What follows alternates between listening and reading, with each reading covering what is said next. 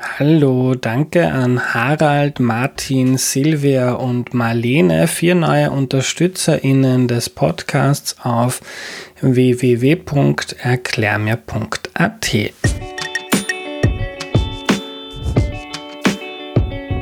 Hallo, ich bin der Andreas und das ist Erklär mir die Welt, der Podcast, mit dem du die Welt jede Woche ein bisschen besser verstehen sollst. Heute geht es darum, warum wir uns ständig mit anderen Menschen vergleichen und das erklärt uns hoffentlich Katja Corcoran. Hallo. Hallo.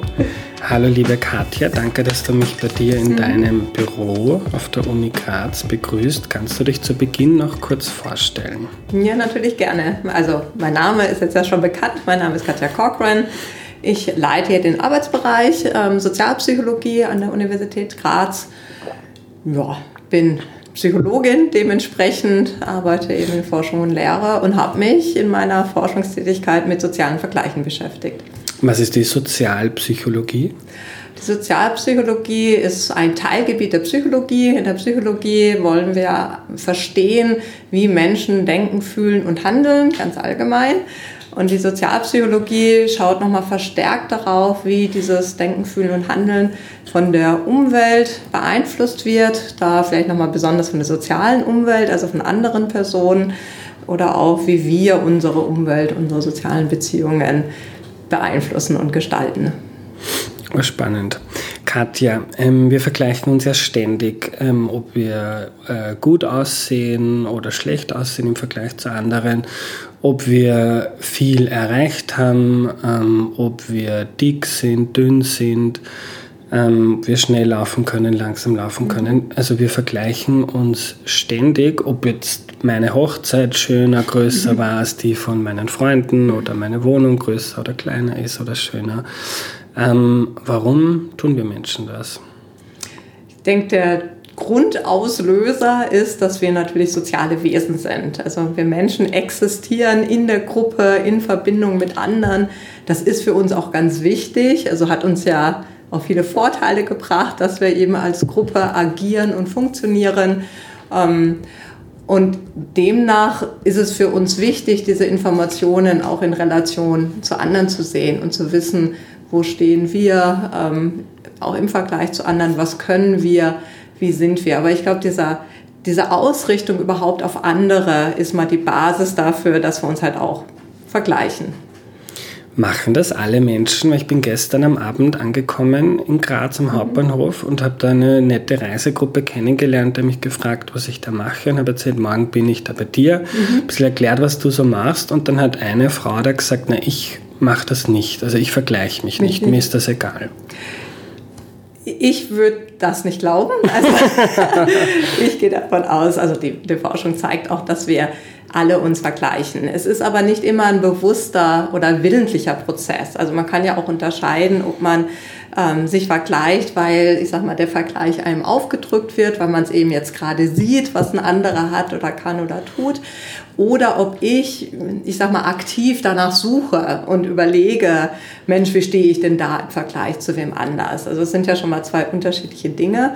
Und dann habe ich schon gesagt, auch es muss nicht unbedingt bewusst sein, es ist bei vielen, vielen Prozessen, die uns Menschen angeht, so, dass es passiert, uns beeinflusst, unser Denken beeinflusst, ohne dass wir es wissen. Und es auch uns eher schwerfällt, selbst wenn wir in uns schauen und überlegen, warum tun wir das, nicht unbedingt die wahre Ursache erkennen. Und ähm, wir wissen, dass soziale Vergleiche auch eben auf dieser unbewussten Ebene stattfinden kann. Also wenn die Dame im Zug gesagt hat, nee, ich mache das nicht, dann ähm, würde ich jetzt nicht sagen, die lügt, ähm, mhm. sondern ähm, ich würde eher annehmen, dass es tatsächlich wenig bewusst macht, vielleicht auch deutlich weniger macht als andere Menschen. Es gibt da durchaus Unterschiede. Es gibt auch Fragebögen, die man da erfassen kann. Manche Menschen neigen eben mehr dazu, nutzen das mehr aktiv als andere es tun. Mhm. Und ähm, spielt da auch hinein zum Beispiel so soziale Normen, wie man sich jetzt, also ich muss mich jetzt nicht unbedingt vergleichen, wenn ich jetzt bei dir bin, bin ich klüger als du, das mhm. würde ich wahrscheinlich lieber nicht machen wollen. Ähm, aber man erfüllt ja ganz unbewusst ganz viele Normen, die mir das Verhalten anderer Menschen vorgibt. Zum mhm. Beispiel, ich habe jetzt meine Mikros vergessen im Hotel, bin stressig zurückgeradelt, wieder hergeradelt, mir ist jetzt sehr heiß wenn ich jetzt bei mir alleine wäre, würde ich sicher kein T-Shirt tragen.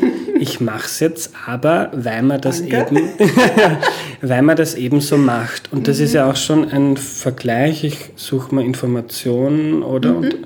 ist das? Genau, also man kann das, also man kann diesen Begriff soziale Vergleiche natürlich viel breiter fassen. Wenn wir jetzt in der sozialpsychologischen Forschung gucken, beziehen sich soziale Vergleiche primär auf Vergleiche zwischen Individuen. Also ich vergleiche mich mit einer anderen Person. Mhm. Das muss nicht unbedingt eine real, real, existierende Person sein, kann auch eine fiktiv vorgestellte Person sein. Das, was du jetzt vorgestellt, vorgestellt hast, diese Beeinflussung durch soziale Normen, ähm, kann man auch als einen Vergleichsprozess ansehen. Ähm, das ist, dass ich eine Vorstellung davon habe, ja, es gibt unterschiedliche soziale Normen, aber eine Vorstellung wäre eben, was die meisten tun, ja, was so eine Mehrheitsnorm ist und ich mich daran auch orientiere ähm, und, und, und abchecke, ne, verhalte ich mich so wie die anderen. Hm, eine Besonderheit, die vielleicht da bedeutsam ist, dass in der Regel, wenn wir über soziale Normen sprechen, wir davon ausgehen, dass wir uns eher ähm, diesen Normen annähern, uns auch so verhalten, wie wir denken, was die Norm ist bei sozialen Vergleichen, wenn wir uns mit Individuen vergleichen, kommt es mehr auch da, oder kann es, kann es zu beiden Prozessen kommen, dass ich mich andere, aber auch, dass ich mich davon kontrastiere. Also, dass ich gerade, weil ich sehe, jemand hat etwas, denke, ja, da bin ich aber im Vergleich gar nicht so. Ja, mhm. bin ich ähm, viel weniger sportlich. Hm, das kann bei Vergleichen mit Gruppen und so auch passieren, aber wenn wir von sozialen Normen sprechen, ja. wird typischer dieser Annäherungsprozess. Ja. Wir bleiben beim Individuum und beim sozialen Vergleich mhm. von mir mit dir oder mit anderen Menschen. Warum? Du hast gesagt, manche Menschen machen es mehr, andere weniger. Mhm. Woran liegt das? Kann man da was sagen darüber, was diese Menschen und, ähm, unterscheidet? Mhm.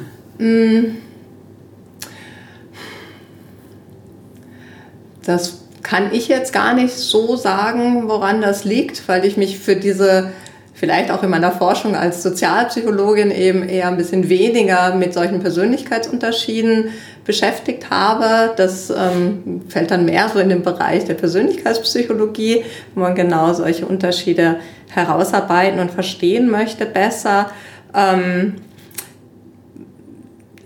und wir wissen natürlich, dass auch nicht nur, es nicht nur an der Person liegt, sondern dass es auch Situationen gibt, in denen ich mich eher dazu neige oder in denen alle eher dazu neigen, sich zu vergleichen oder nicht zu vergleichen. Und das wäre jetzt vielleicht eher das, mit was ich mich beschäftigen würde.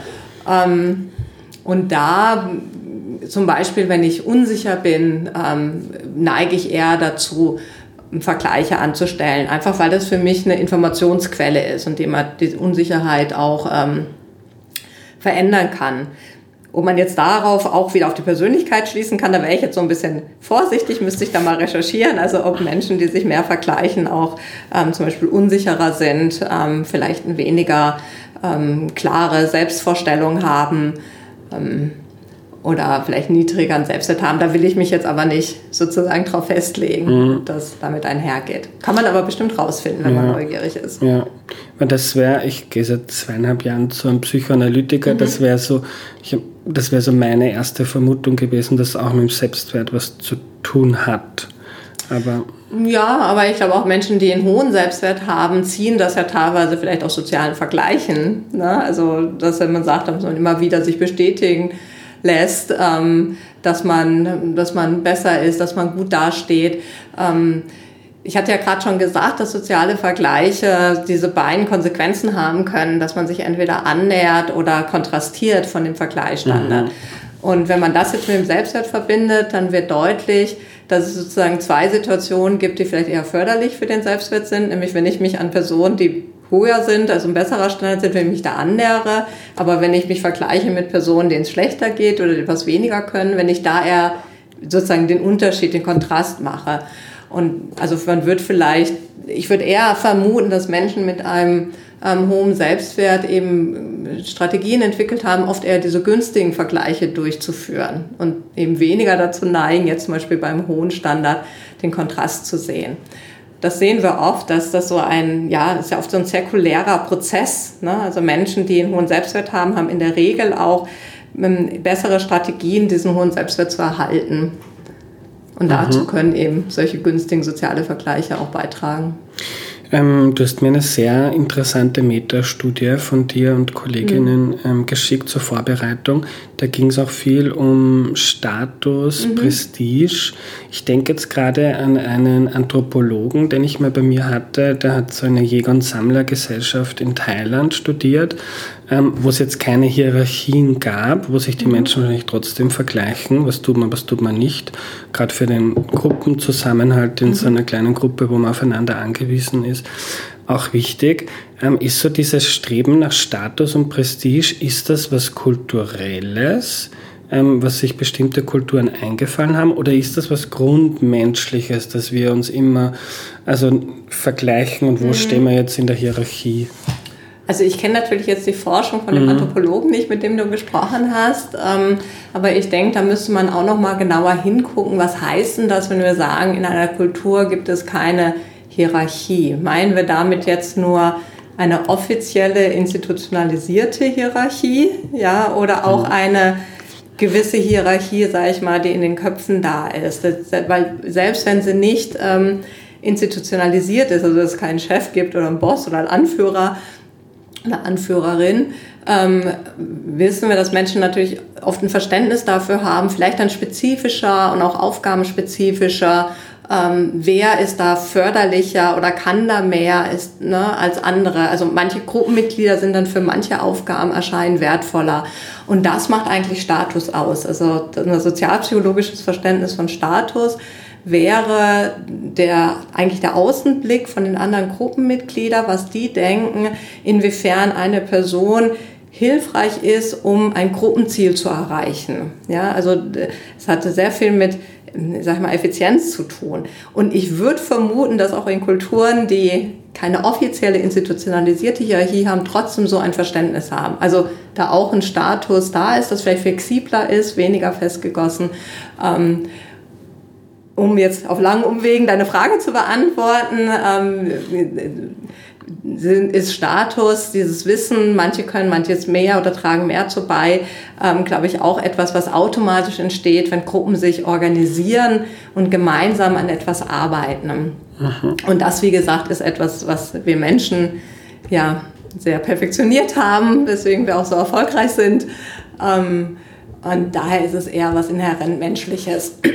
Und ja. da kommt eben dieser Vergleich mit rein. Genau.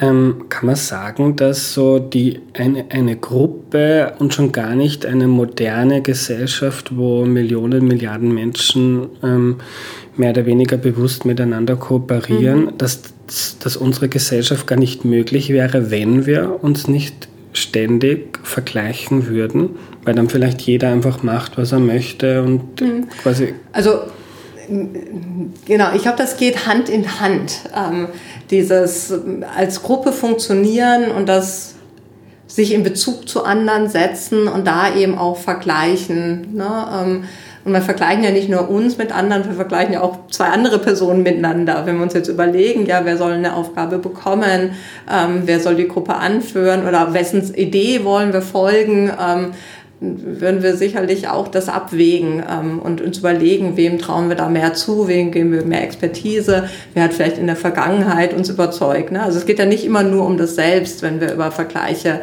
reden, auch wenn, also das das ist, was mich besonders interessiert.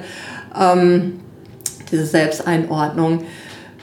Genau, also von daher würde ich denken, die, ähm, unsere Gesellschaft, wie sie heute existiert, würde, glaube ich, ohne Vergleiche nicht existieren. Ähm, und da in dem Zusammenhang ist mir wichtig, Vergleiche haben oft so ein bisschen einen negativen Ruf. Also deswegen wundert mich das auch nicht, wenn die, ähm, deine Begleitung da im Zug so spontan gesagt hat, nee, das mache ich nicht. Also als ob, als ob das irgendwie was Böses wäre, wenn man mhm. sich vergleicht. Ähm, aber Vergleiche führen ja auch zum Beispiel zu Empfindungen wie Inspiration. Ja, also damit ich Rollenmodelle folgen kann oder mich inspirieren lassen kann, damit ich eine Vorstellung davon kriege, was könnte ich denn noch machen oder erreichen. Auch dazu ist ja die Orientierung an anderen Menschen sehr hilfreich. Ja, und ich glaube, es ist schon ein Motor, der die Entwicklung der Gesellschaft vorantreibt. Dieses zu sehen, Mensch, andere können das und ich will das doch eigentlich auch und warum sollte ich das nicht auch können und dass uns das auch motiviert, dahin zu arbeiten. Muss nicht immer so sein, ja, Vergleiche können auch demotivieren, mhm. aber eben auch dieses Positive. Und manchmal habe ich das Gefühl, darüber wird zu wenig gesprochen, diese positive Seite. Du hast in deiner Arbeit auch geschrieben ähm, über Neid. Mhm. Wäre das dann so dieser positive Neid, den du da beschrieben hast? Genau, also auf jeden Fall, also Neid ist eine Emotion, die entstehen kann, gerade aus sozialen Vergleichen, auf, aus, auf, aus aufwärts gerichteten sozialen Vergleichen. Also ich sehe, jemand anders hat etwas, kann etwas, was ich eben auch sehr gerne hätte, was für mich auch eine persönliche Relevanz hat. Ähm, und, und dann kann Neid entstehen oder aus dieser Situation kann Neid entstehen. Ähm, und Neid ist erstmal natürlich ein bisschen schmerzhaft. Es gehört dazu. Also es ist nicht schön zu sehen, dass man selber noch nicht da ist, wo man gerne wäre. Und dann gibt es eben diese beiden Unterscheidungen. Also auch da wieder im Allgemeinverständnis, wenn wir Neid hören, denken wir typischerweise ja nicht an den gutartigen, sondern an den bösartigen Neid, auch wenn wir es nicht so nennen. Im Deutschen unterscheidet man da auch ähm, ähm, Vokabulär zwischen Missgunst und Neid. Also ich glaube, im allgemeinen Sprachgebrauch wird das nicht so fein differenziert. Mhm. Aber wenn man mal drüber nachdenkt, ähm, nachfühlt, dann ist Missgunst eben eher dieser bösartige Neid, wo ich dem anderen das nicht gönne und es ihm am liebsten wieder wegnehmen würde. Das führt natürlich nicht dazu, dass ich mich bewege. Neid ist aber kann auch dazu führen, dass ich selber merke, ich will dahin, ich will aufschließen zu dem anderen. Und das hat sehr stark diese motivationale Komponente, auf die du gerade angesprochen hast. Davon abtrennen oder unterscheiden würde ich aber nochmal die Inspiration. Inspiration mhm. kann natürlich auch aus diesem Vergleich entstehen, fühlt sich aber nicht schmerzhaft oder negativ an, wie der, auch nicht der gutartige Neid. Auch der gutartige Neid tut weh. Ja, und, und der negative Neid, mhm. also die nennen wir Missgunst, ja. ja ähm, was hat es damit auf sich? Wie entsteht das? Ja, die entsteht aus derselben Situation, auch aus diesem aufwärtsgerichteten Vergleich. Ähm, und hat aber eben nicht diese motivationale Komponente, dass ich mich selber, also ich fange fang nochmal andersrum an. Ähm, der, der Vergleich, Neid entsteht, wenn bei dem Vergleich eben die Diskrepanz deutlich wird. Ja? Der andere hat etwas und ich habe es noch nicht, diese Diskrepanz. Und daraus entsteht erstmal das Bedürfnis, man möchte die Diskrepanz eigentlich reduzieren. Dazu kann ich entweder den anderen runterziehen, das würde ich vielleicht bei der Missgunst eher machen, oder ich kann versuchen, zu dem anderen aufzuschließen. Das wäre dann der, der motivationale Antrieb für mich, der gutartige Neid. Diese Missgunst und den anderen runterzuziehen, ähm, hat also eher so eine feindselige Komponente, hat auch was mit Aggression zu tun. Können wir in ganz vielen ähm, Umgebungen sehen, ähm, wenn sowas wie Mobbing zum Beispiel stattfindet. Da kann ich vielleicht dem anderen das nicht direkt wegnehmen, was er hat, aber ich kann zumindest dem irgendwie anders schaden. Hängt auch stark mit Status zusammen. Ich kann den Ruf ruinieren und so weiter. Ähm, Jetzt habe ich die Frage vergessen. Nein, ist schon, die Frage ist schon beantwortet. da war noch was, ich wollte noch was sagen. Vielleicht fällt es dir Ach, wo es herkommt, genau. Nein, genau. Mhm. Das, ähm, jetzt kann man sich also fragen, wenn beides mal dieser, dieser aufwärtsgerichtete Vergleich ein Auslöser ist, warum entsteht manchmal gutartiger mhm. Neid und manchmal bösartiger Neid. Ne? Und das hat unter anderem etwas dazu mit zu tun, ähm, wie ich selbst, ein, was für ein Kontrollgefühl ich selber habe. Sehe ich überhaupt die Möglichkeit, zu dem anderen aufzuschließen? Und das wiederum hängt vielleicht auch ein bisschen damit zusammen, wie denn die andere Person dahin gekommen ist oder das erreicht hat. Wenn das eher durch Anstrengung zum Beispiel erreicht ist, dann ermöglicht das mir natürlich auch die Möglichkeit, mich auch anzustrengen und auch dahin zu kommen. Ähm, und dann gönne ich das dem anderen auch eher. Also das, ich, ich sehe das auch eher als gerechtfertigt an, dass die Person da ist, auch wenn ich trotzdem neidisch bin. Ja. Aber wenn ich natürlich das ähm, gar nicht sehe, dem anderen das auch nicht, hm, also gar nicht nachvollziehen kann, warum die andere Person das hat, dann sind meine Möglichkeiten eingeschränkt und es entsteht vielleicht eher Missgunst.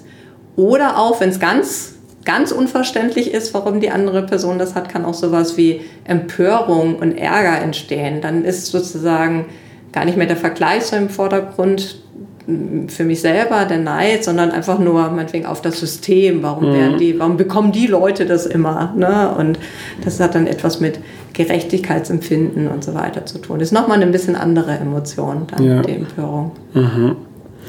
Also ich denke jetzt gerade an eine, also zum Beispiel an den Fall, jemand hat ähm, eine reiche Familie, die haben ein mhm. tolles Haus am See und die Tochter erbt das mhm. und die ähm, kann eigentlich ihr ganzes Leben lang machen, was sie möchte, weil die hat schon eh schon schön. Ja, ja. Viele ah, Möglichkeiten. Und ne? dann, ähm, also da wäre für viele oder die meisten Leute ist da so eine Inspiration oder ein positiver Neid schwierig, weil ich weiß nicht, was so ein Haus kostet, wahrscheinlich drei Millionen mhm. aufwärts. Die wird ein durchschnittlicher Mensch, selbst ein gut verdienender Mensch, sich nicht ersparen im Laufe seines Lebens. Und dann wäre, aber da muss jetzt nicht automatisch Missgunst entstehen, weil ich denke gerade an die Person und denke mir, ja, wäre eh nett, aber ich habe es eh auch schön und ja. Genau, also Soweit sind wir leider generell in der Psychologie selten, dass wir mit sehr hoher Sicherheit sagen können, was in einer Situation passiert. Ne? Also es muss sozusagen nie irgendwas entstehen, fast mhm. beinahe. Ähm, ich gebe dir völlig recht.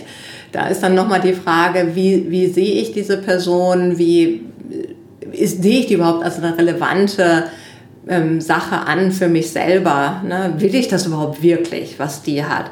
Und vielleicht gelingt es mir ja auch, oder das empfehle ich auch, wenn Menschen sagen, jetzt empfinde ich aber diesen, diese Missgunst, ich leide unter diesem bösartigen Neid, was kann ich denn tun? Ja? Mhm. Und da empfehle ich oft ähm, auch wirklich nochmal genau hinzugucken zu der Person, die ich da beneide und die in ihrer Ganzheit vielleicht auch zu sehen. Ja? Also vielleicht eben nicht nur zu sehen, ach wie schön ist es, sie hat das Haus geerbt und hat das Haus, sondern vielleicht, was, wie geht es ihr sonst in ihrem Leben? Was, was gibt es da auch vielleicht für Schattenseiten, wenn man sowas geerbt hat und ähm, ähm jetzt dieses Haus hat? Ja? Also da fällt uns sicherlich auch etwas ein. Ja? Und dann kann man ähm, vielleicht seinen Fokus auch auch verschieben, ja, oder sagen, ja, die, die hat vielleicht Schwierigkeiten, wahre Freundschaften zu finden, weil alle immer nur hinter dem Geld her sind und ja, das Problem habe ich schon mal nicht, ja, mit meinem weniger Einkommen. ähm, ähm ich kann glaube, die Leute mögen mich wirklich als Person. Ähm, ja, also das sind so, das sind so Strategien, wo es wirklich darauf ankommt, was steht im Vordergrund, wie bedeutsam ist das für mich selber, was sind meine Werte, eben die Selbstrelevanz. Und dann kann das entweder von vornherein was anderes auslösen oder es bietet mir natürlich eine Möglichkeit, damit umzugehen. Also das auch, wir Menschen sind ja sehr gut da drin, ähm, eigentlich mit so Coping-Strategien umzugehen und auch wenn wir Neid empfinden, versuchen wir natürlich dagegen in der Regel etwas zu tun, ja, das umzudeuten, die Situation, damit es uns nicht mehr so weh tut oder wir eine Auswegsmöglichkeit sehen. Mhm. Also Menschen streben ja nach, eigentlich immer danach, sich gut zu fühlen, ein positives Selbstverständnis, Selbstwert zu haben. Und da haben sie eben auch ganz viele Strategien entwickelt, um mhm. das zu erreichen. Ähm, was ist Stolz? Was ist Stolz? Ja, Stolz ist ja so ein bisschen die, die, die andere Seite vom Neid. Ne? Also beim Neid habe ich halt im sozialen Vergleich vielleicht dieses ähm, ähm, den kürzeren gezogen, sage ich jetzt mal. Stolz ähm, ist natürlich, wenn ich auf etwas, was, was positiv erlebe. Und auch das, das muss nicht unbedingt natürlich im sozialen Vergleich sein. Ich kann das da auch, ich nenne es jetzt mal kriteriumsorientiert machen. Also wenn ich eine neue wenn ich Sport mache, meinetwegen Schwimmerin bin und eine neue Bestzeit schwimme, dann kann mich das natürlich stolz machen, Vielleicht unabhängig davon, welchen Platz ich jetzt in dem Wettbewerb belegt habe, ja, was jetzt der typische soziale mhm. Vergleich wäre. Aber ja, wenn ich eine, wenn ich etwas erreiche, was ich mir vorgenommen habe, ein Ziel erreiche, was umgesetzt habe, kann mich das mit Stolz erfüllen. Und der soziale Vergleich ist eben wieder ein, ähm, eine Ursache für Stolz, wenn ich etwas besser mache als andere, dann im sozialen Vergleich. Und ja, wir hatten es vorhin von den beiden Formen von Neid. Ähm, beim Stolz da gibt es ja auch zwei Formen, dass ich einmal eher ähm, einen Stolz, wir nennen es authentischen Stolz habe, ähm, wo ich ähm, das demonstriere, auch als eine, eine Leistung, die ich mir erarbeitet habe, wo mhm. ich viel Anstrengung aufgebracht habe, um das zu erreichen. Oder eben ein Stolz, der eher so aus einer ähm, Verständnis heraus, das steht mir sowieso zu, entsteht. Und ja, man kann sich jetzt vielleicht schon gut vorstellen, dass Personen, die den Stolz zeigen, vielleicht bei Beobachtern dann Neid auslösen können. Und da sehen wir auch, dass dieser authentische Stolz eben eher gutartigen Neid auslöst, während der andere Stolz, ähm, Hybris, dann eher ähm, diesen, auch dieses Missgönnen und den bösartigen Neid auslösen kann. Ja, ähm, und ich fand das so spannend, so diese Hybris, dieses, ähm, ich bin, also dass ich jetzt reich bin, das liegt daran, weil ich ähm, einfach urschlau bin und, und schlauer mhm. als die anderen. Das habe ich mir verdient und die sollen sich mal anstrengen, da die, die Armen. Ähm, nur als Beispiel, also diese Hybris, dass das, ähm, wie ihr beschreibt, eine Dominanzstrategie mhm. ist. Das heißt, ich stelle mich über andere Leute aufgrund meines Talents oder warum auch immer. Und dann die Reaktion, also da ist ja dann auch Missgunst sogar eine gesunde Reaktion darauf, könnte man sagen. Oder einfach die, also dem, den Menschen dann mhm. abzuwerten also ihn quasi nicht mitzuspielen ja. in diesem Dominanzspiel, weil nur weil der glaubt, dass er, ja. dass er der Beste ist, ähm, ähm, muss ich mich da jetzt nicht irgendwie schlecht fühlen oder unterordnen.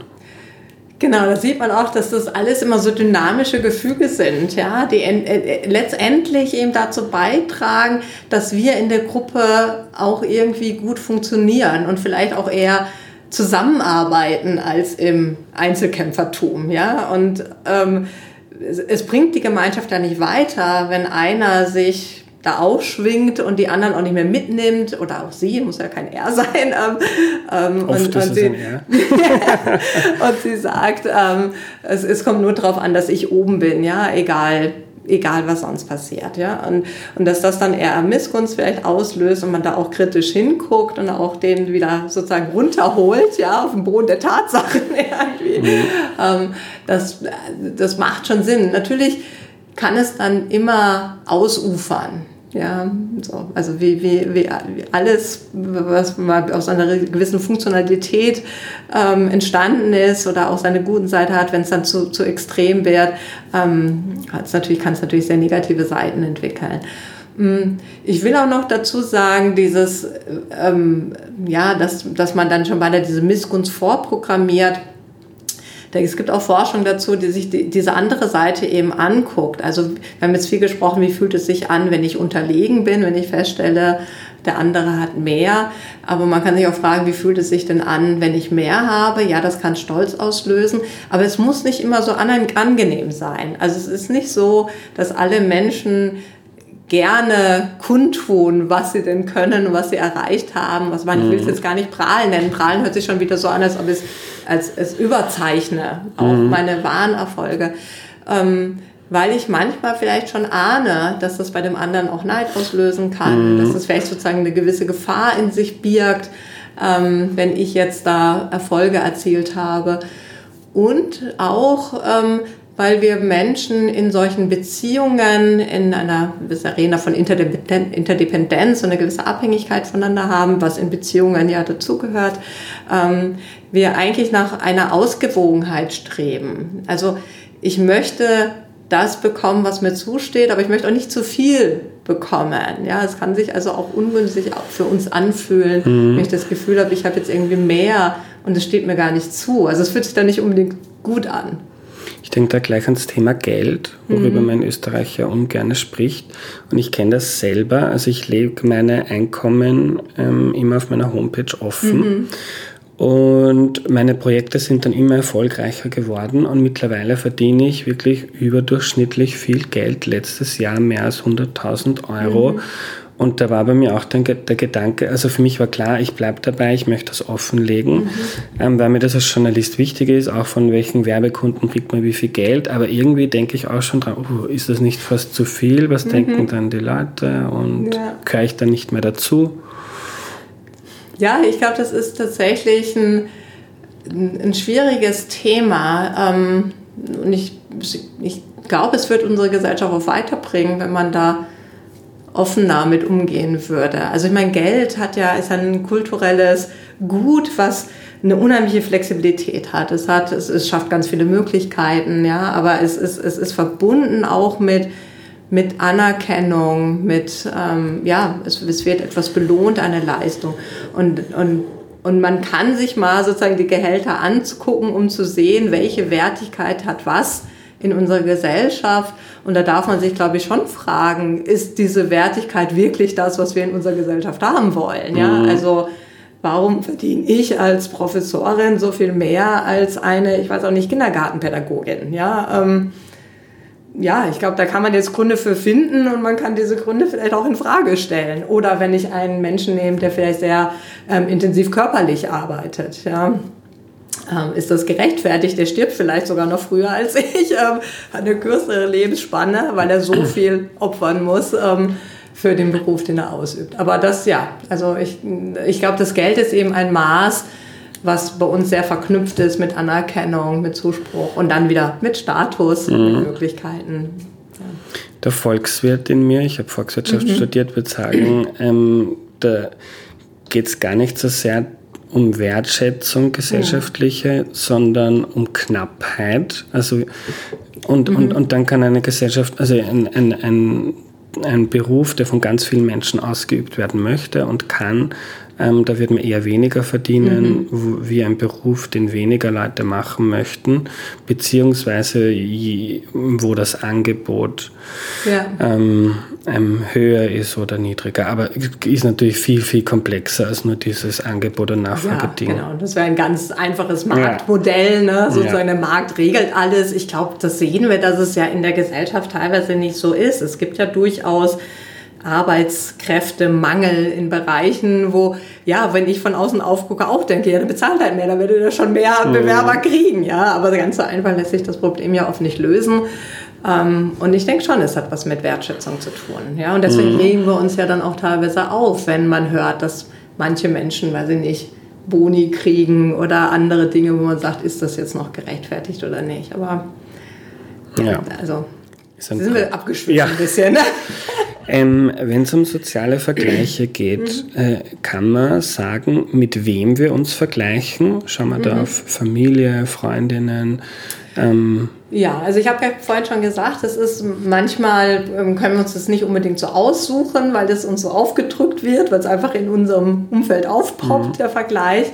Ähm, aber generell tendieren wir schon dazu, uns eher mit Menschen zu vergleichen, die uns in irgendeiner Weise auch ähnlich sind ähm, oder nicht völlig anders sind ähm, oder die auch ähnliche Voraussetzungen vielleicht mitbringen.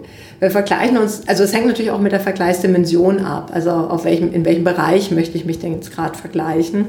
Ähm, und da ist ein, eine Erkenntnis eben, wenn es jetzt um Leistungsvergleiche geht, dass wir uns eben die Menschen raussuchen, die vielleicht eher ähm, ähnliche Voraussetzungen mitbringen. Also um es jetzt mal ein Beispiel zu bringen, wir hatten es vorhin mit dem Laufen, hast du ganz am Anfang, glaube ich, gesagt.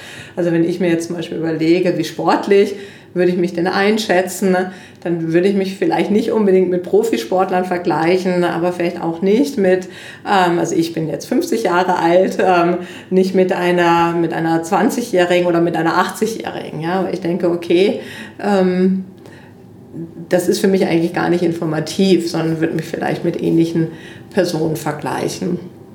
Ähm, und, und damit einher, weil du vorhin die Familie und Freundeskreis angesprochen hast, das geht dann oft so ein bisschen Hand in Hand. Also erstens die Personen, denen ich häufig begegne, da führe ich natürlich öfters Vergleiche durch, dann ist das schon sozusagen eingeübt, es kann sich wie sowas wie eine Routine entwickeln. Aber auch, es ist ja auch so, dass wir uns eher mit Personen umgeben, die uns ähnlicher sind. Also Ähnlichkeit ist ja ein Faktor, der dazu führt, dass wir eher Beziehungen eingehen und Freundschaften eingehen. Also da ist dann die Frage, was war denn zuerst da, die Ähnlichkeit oder die Freundschaft? Also es geht so ein bisschen mhm. Hand in Hand. Ähm, heutzutage ist natürlich ein großes Thema auch die, ähm, die Vergleichsmöglichkeiten, die ich durch unsere ähm, Informationstechnologien dazukommen. Also wenn wir uns soziale Medien anschauen, ähm, ja, nennen wir dann auch Freunde, aber ist ja doch oft eine andere Form mhm. von Freundschaft als so im, im echten Leben, einfach ähm, weil das viel, viel größer ist, wird breiter, wir weniger über die Menschen wissen. Aber ähm, ja, da habe ich natürlich auch ganz viele Vergleichsmöglichkeiten, weil ich plötzlich einen Einblick in Leben bekomme, die ich ohne diese Technologie natürlich nicht von so vielen Menschen bekommen hätte. Mhm. Aber trotzdem, wie entscheidet man dann oder wie, wie tickt da ein Mensch? Wie entscheide ich, mit welchen Leuten ich mich jetzt mhm. vergleiche? Bei mir zum Beispiel, ähm, wenn ich TikTok oder Insta durchscrolle, mhm. Dann mache ich mir nicht so viele Gedanken zum Beispiel über mein Körperbild ähm, weil als Mann nicht so stark danach definiert wird. Es gibt aber zum Beispiel einen Podcast, den ich gerne höre, das ist ein Philosoph und immer wenn ich den Podcast höre, denke ich mir, oh Gott, ich müsste so viel mehr, so viel mehr lesen und ich, ich weiß ja gar nichts, ja. ich kenne mich überhaupt nicht aus. Also das triggert dann was bei mir, was bei, ja. an, bei anderen ist wieder ganz anders oder bei. Ja, aber du hast es eigentlich gerade selber mhm. schon beantwortet. Ne? Es hat was mit dem zu tun, was für dich wichtig ist. Mhm. Ja, natürlich vergleichst du dich eher auf den Dimensionen oder bist sensibler für Informationen, für Dinge, die für dich wichtig sind, die, die dich ausmachen, die, die ja, ähm, dich definieren, eine Relevanz für dich haben.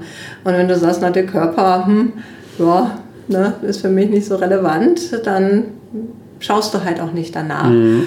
Ähm, also das ist, das ist, das ist etwas, ja. Auch es gibt, und das löst dann auch unterschiedliche Dinge aus. Es gibt eine ähm, die Theorie, die zeigt, dass ich, ähm, wenn ich jemanden sehe, der ähm, besser ist als ich oder ein, eine enge Person, ein Freund, ähm, der etwas, eine Freundin, der etwas kann oder etwas geleistet hat, haben wir vorhin gesagt, kann das leicht Neid auslösen. Aber wenn das natürlich etwas ist, was was ich gar nicht möchte, dann kann ich mich, wir nennen das Basking in Reflected Glory, kann ich mich in diesem Erfolg sonnen. Ja, das tut mir gut. Es ist irgendwie, ich bin selbst stolz darauf, wenn ich sagen kann, boah, mein Freund hat bei Olympia mitgemacht oder so, mhm. ja, wenn ich selber gar keine Ambitionen dahin habe. Ähm, also es ist sehr, es hängt stark damit zusammen, was für einen persönlich mhm. relevant ist und wichtig mhm. ist. Aber das war jetzt mehr die Frage der, welche Vergleichsdimension oder auf welche Informationen werde ich sensibel, wenn man jetzt sagt, für dich ist eben dieses Podcast oder diese intellektuelle Auseinandersetzung mit Themen wichtig. Ist ja vielleicht immer noch die Frage, warum jetzt gerade dieser Podcastler, warum nicht ein anderer? Es gibt ja vielleicht auch Podcasts, wo du denkst, nur, die finde ich jetzt eigentlich nicht so doll. Mhm. Ja, mit denen kannst du dich ja auch vergleichen. Ähm, wir streben, also wir suchen uns oft Leute raus, die so einen Ticken besser sind als wir. Vielleicht, weil das das eben motivieren kann, weil wir sagen, ja, da kommen wir noch hin, da können wir uns dran orientieren. Ähm, wenn sie zu gut sind, dann ist es schon vielleicht wieder gefährlich, ist vielleicht eher so ein bisschen frustrierend. Ne? Ähm, aber wenn sie schlechter sind, ja, das, dann fühle ich mich vielleicht besser und denke mir, boah, besser als der mache ich schon oder als die. Aber das, das hilft uns nicht so richtig. Also ja. das kann uns nicht den Weg weisen, ne? wo es vielleicht hingehen könnte oder was ja. man noch versuchen könnte. Man kann nicht so viel davon lernen. Ähm, ich finde das extrem interessant, weil ich gerade über mich selber nachdenke. Also für alle, die sich fragen, der Podcast heißt Conversations with Tyler, ist wirklich sehr interessant. Und warum der vielleicht für mich relevant ist, der ist halt Philosoph und Ökonom. Ähm, Freunde von mir sind Ökonomen, ähm, mich viel beruflich damit auseinandergesetzt. Mir ist es, glaube ich, wichtig, in diesem Milieu ähm, mich auszukennen oder da auch geschätzt zu werden. Darum ist das vielleicht wichtiger mhm. als andere Podcasts und gleichzeitig ähm, habe ich aber auch so einen Mechanismus bei mir oder eine Coping-Strategie, weil ich denke mir dann, ähm, so wie wir vorher an dieses Haus am See mhm. Gedenk, äh, gedenkt, ged ja. gedacht haben, ähm, denke ich mir da manchmal, äh, dieser Mensch, der in der Woche zwölf Bücher liest oder so, auf was muss der alles ja. verzichten? Ja, also sehr interessant irgendwie, mich da selber in dem wiederzufinden, was wir da besprechen. Äh, was ich auch hochinteressant finde, ist, wenn wir so an soziale Vergleiche denken, ähm, woher das denn kommt. Denn ich glaube, viele dieser Erklärungen sind ja, du hast vorhin gesagt, woher kommt es? Wir sind soziale Wesen. Ähm, das ist ja auch evolutionär bedingt, weil wir über hunderttausende Jahre ähm, in Gruppen gelebt haben und überlebt haben und uns dann das auch wichtig war. Mhm. Also man hat einfach höhere Überlebens- und Reproduktion. Man hat mhm. einfach eher überlebt und Kinder in die Welt gesetzt, wenn man andere Leute hatte, mit denen man mhm. kooperiert hat. Und dass diese äh, Urgeschichte des Menschen uns bis heute dann so beeinflusst, finde ich immer wieder mhm. faszinierend. Ja, es hat ja auch nicht an Bedeutung verloren. Ne? Es ist ja nicht so, dass wir dieses dieses, diesen, ähm, diesen Nutzen aus der Gemeinschaft hinter uns gelassen haben. Es ist ja nach wie vor so, dass wir davon profitieren und mehr erreichen können. Ich meine, wie viele Aufgaben, wie viele technologischen Fortschritte mhm. ähm, könnte, man, könnte man nicht alleine schaffen. Ja? Wenn wir uns das zum Beispiel in der Wissenschaft anschauen, ich glaube, vor, vor 100 Jahren waren viele Wissenschaftler noch so Universalwissenschaftler, die haben sich in ganz vielen Bereichen ausgekannt. Und inzwischen wird es immer spezifischer, weil immer mehr Wissen da ist. Und, und letztendlich können wir es nur dann jetzt wieder neue Innovationen entwickeln, indem alle diese Experten, Expertinnen wieder in Teams zusammenarbeiten und dieses Spezialwissen zusammenfügen, um dann wieder eins draufzulegen und nochmal einen Schritt weiter zu gehen. Ich glaube, das ist, ähm, ja, das ist nicht etwas, was nur in unserer geschichtlichen Vergangenheit von Bedeutung war, sondern was brandaktuell ist ähm, ja. Und, und ja eher an den Dimensionen noch gewonnen haben. Wir haben vorhin schon über Globalisierung gesprochen. Ich meine, früher zur Jäger- und Sammlerzeiten, da hatte ich eine relativ kleine, überschaubare Gruppe, mit der ich mich irgendwie koordinieren, kooperieren musste. Ähm, heutzutage gehört wirklich die ganze Welt dazu und ähm, viele Probleme, mit denen wir konfrontiert werden. Ich forsche ja momentan auch viel zum Klimawandel und, und nachhaltigen Verhalten. Also das ist ein Problem, das global ist und das wir aber auch nur in einer globalen Gemeinschaft, in der wir alle zusammenarbeiten, lösen können. Ne? Zu dem Thema kommen wir dann noch, weil das interessiert mich sehr. Ich würde noch gern vorher was anderes besprechen. Mhm. Wir haben jetzt viel über Gruppen, äh, Dynamiken und das Verständnis in der eigenen Gruppe, Kooperation etc. gesprochen. Du hast vorhin auch schon das Selbstbild angesprochen mhm. und das fand ich sehr interessant zu lesen bei euch, ähm, ich vergleiche mich ja nicht nur, um mich in einer Gruppe dann richtig zu verhalten, sondern auch, um Informationen über mich selbst mhm. zu sammeln. Und das fand ich extrem interessant. Man kann ja unser Hirn als einen Computer sehen mit einer gewissen Rechenleistung. Und ähm, wenn ich jetzt einschätzen möchte, bin ich besonders fit oder bin ich besonders klug, mhm. dann ist es viel effizienter, ich brauche viel weniger Rechenleistung, wenn ich mich vergleiche mit den Menschen, die mir so unterkommen, als wenn ich jetzt zum Beispiel objektiv feststellen möchte, ob ich klug bin mit ähm, IQ-Tests und was auch ja. allem noch dazu gehört. Also dass das irgendwie auch eine effiziente Strategie ist, um Informationen über sich selbst zu sammeln. Genau, also dieser Wunsch nach ähm, Selbstwissen war ja ein wesentlicher Ausgangspunkt auch für die Forschung in den sozialen Vergleichen. Also ähm, nicht nur, wie wir uns fühlen oder ob wir motiviert wären, sondern einfach überhaupt mal zu wissen, wer bin ich eigentlich, was kann ich, was macht mich aus. Also, und wir haben ein starkes Bedürfnis nach Selbsterkenntnis, um uns gut einzuschätzen, also uns ja, vielleicht auch akkurat einzuschätzen. Und da können soziale Vergleiche eben helfen. Ähm, Einmal, weil es in manchen Bereichen ja unheimlich schwierig ist, irgendwelche absoluten Maße überhaupt zu kriegen und das wäre sehr riskant, ja. Ähm, wenn ich mir überlege, ja, kann ich irgendetwas, was ich, kann ich den Mount Everest besteigen, das mit Trial and Error rauszufinden, würde ich jetzt niemanden raten, ne? dann vielleicht doch lieber gucken, ähm, was für Personen waren denn schon drauf, was haben die vorher für Training gemacht, wie waren die körperlich fit und drauf, ne? da kann man ähm, sich darauf einschränken. Genau, also das sind so ähm, Dinge dazu führen, ähm, warum diese Vergleiche relevant sind. Und es ist eben, es, ja, wie du schon gesagt hast, es ist kognitiv spart es Ressourcen, weil ich ähm, durch diesen Vergleich dann auch schon vielleicht sozusagen die Information eingeschränkt habe, was gucke ich mir denn an. Genau. Ansonsten sind viele Dinge bei der Selbstanschätzung halt sehr komplex.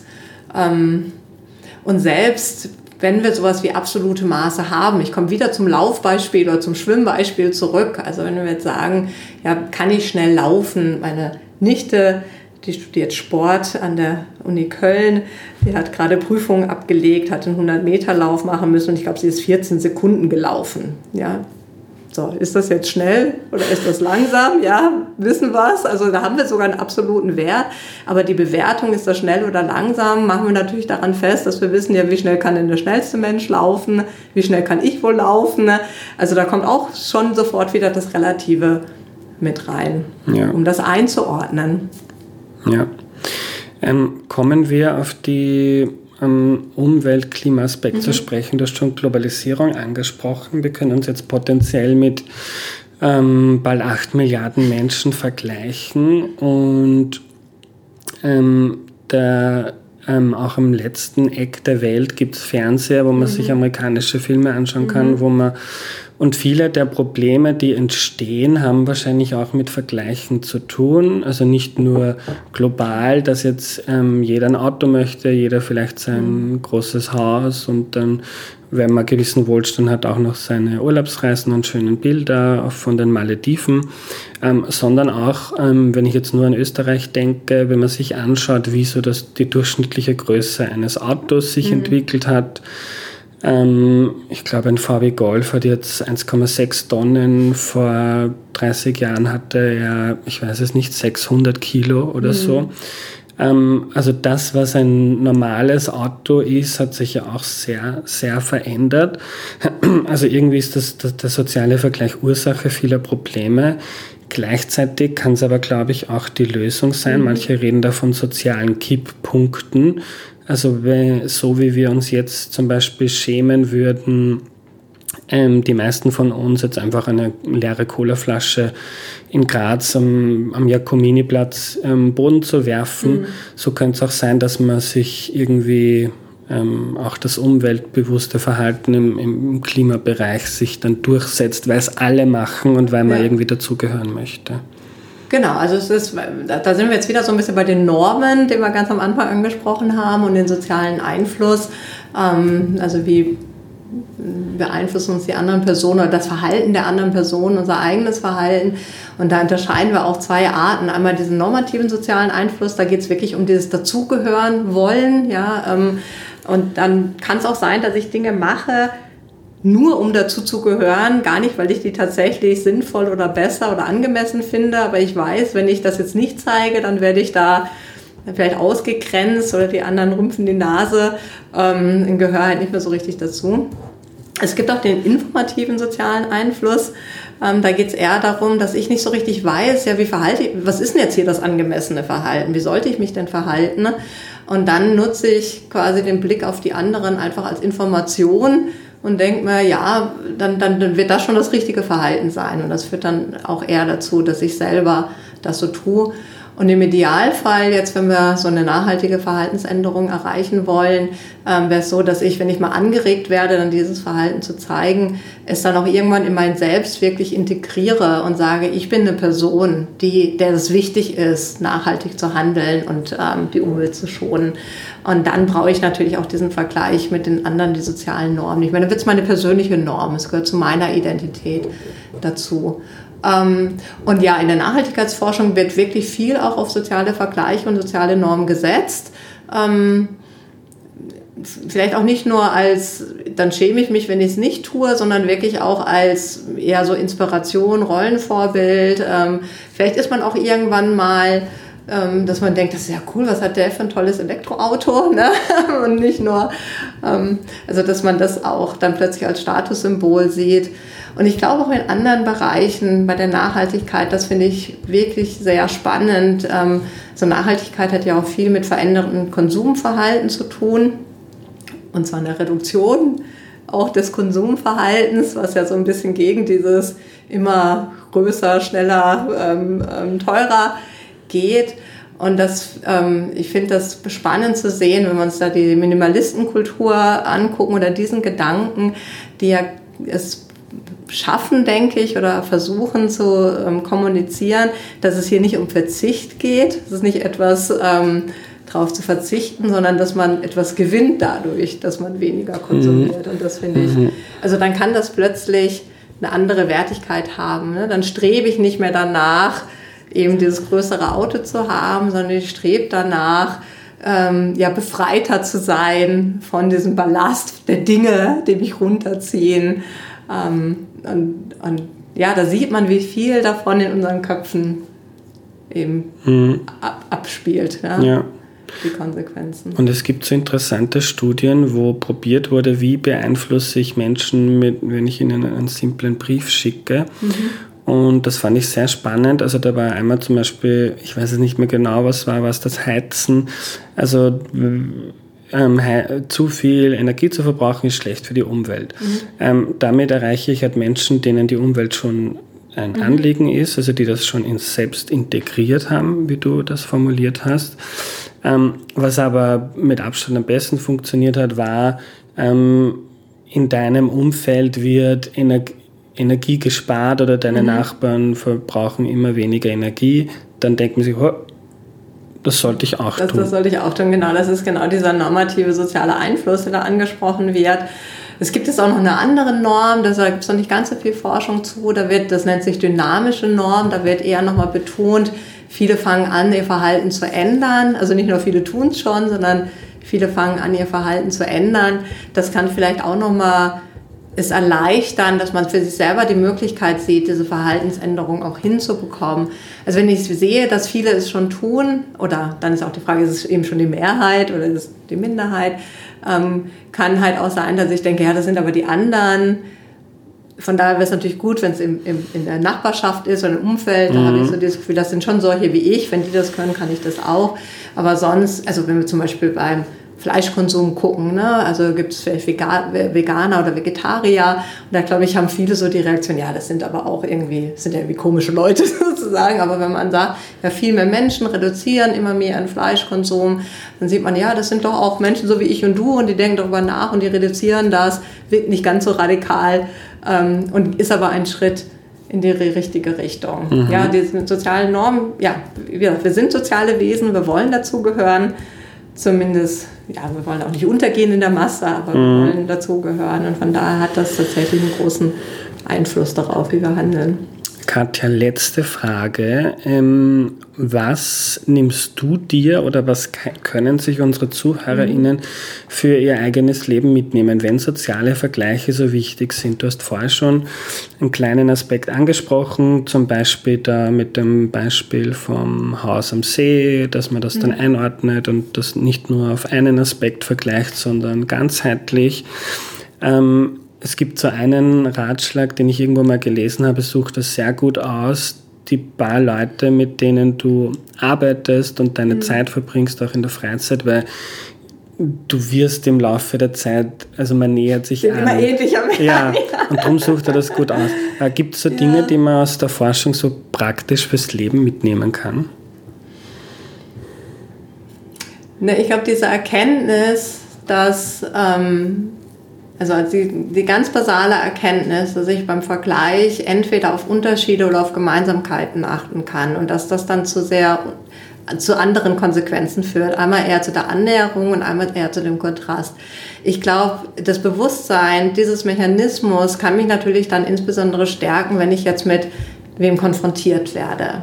Ja, und dann kann ich einmal sagen, okay, wenn das jetzt ein aufwärtsgerichteter Standard ist, ähm, gut, vielleicht sollte ich, sollte ich eher versuchen, nach Gemeinsamkeiten suchen. Oder wo sind denn vielleicht Gemeinsamkeiten? Was verbindet mich mit der mhm. Person? Oder wenn ich nach unten, wenn ich mit einer Tragödie meinetwegen ähm, konfrontiert werde ähm, oder ähm, vielleicht selber auch Angst habe und dann sehe, wie es anderen geht, dass man dann doch sagt, aber was setzt mich vielleicht von diesen was unterscheidet mich auch von denen? Wo sind meine Stärken, meine Ressourcen, ähm, die mich davon bewahren können, auch dahin zu kommen. Also das wäre vielleicht ein so ein Mechanismus, der, wenn ich mir dessen bewusst bin, dass ich da ähm, shiften kann, dass ich das in den Vergleich günstig für mich nutzen kann, ist das eine, was man vielleicht mitgeben kann. Und das andere, ähm, ja, wenn man weiß, dass man solche Vergleiche, dass es schwierig ist, wenn ich erstmal in der Situation drin bin, den Vergleich zu vermeiden, heißt, dass man vielleicht auch ein bisschen bewusster damit umgeht, wenn ich es mir aussuchen kann, welchen Vergleichen mich denn aussetze und welchen nicht. Ja, also ja, wenn ich jetzt ähm, vielleicht mein Körper mir wichtig ist und ich schon merke, ähm, ich leide da vielleicht oft drunter, muss ich mir ja vielleicht nicht die Magazine anschauen und, und da immer wieder mhm. mich dem, dem Ideal, dem angeblichen Idealkörperbild unserer Gesellschaft aussetzen, sondern eher vielleicht mal ins Freibad gehen und mir die normalen Menschen angucken mhm. und schauen, wie sehen sie denn nun wirklich aus, ja. Un unretuschiert. Ja? Also dass man, also wir, mhm. das ist ja das Tolle, also als Sozialpsychologin, habe ich ganz am Anfang gesagt, interessiert mich, wie die soziale Umfeld mich beeinflusst, aber wir gestalten ja auch unsere soziale Umfeld. Und das ist, glaube ich, das, was du auch gerade gesagt hast. Und das aktiv zu nutzen und zu gestalten, hm, ja, ich glaube, das können wir zumindest zum Teil alle ein bisschen. Mhm. Nicht immer und überall, aber ja, da liegt schon eine Kraft. Danke für deine Zeit, Katja. Ja, gerne. Hat mir Spaß gemacht.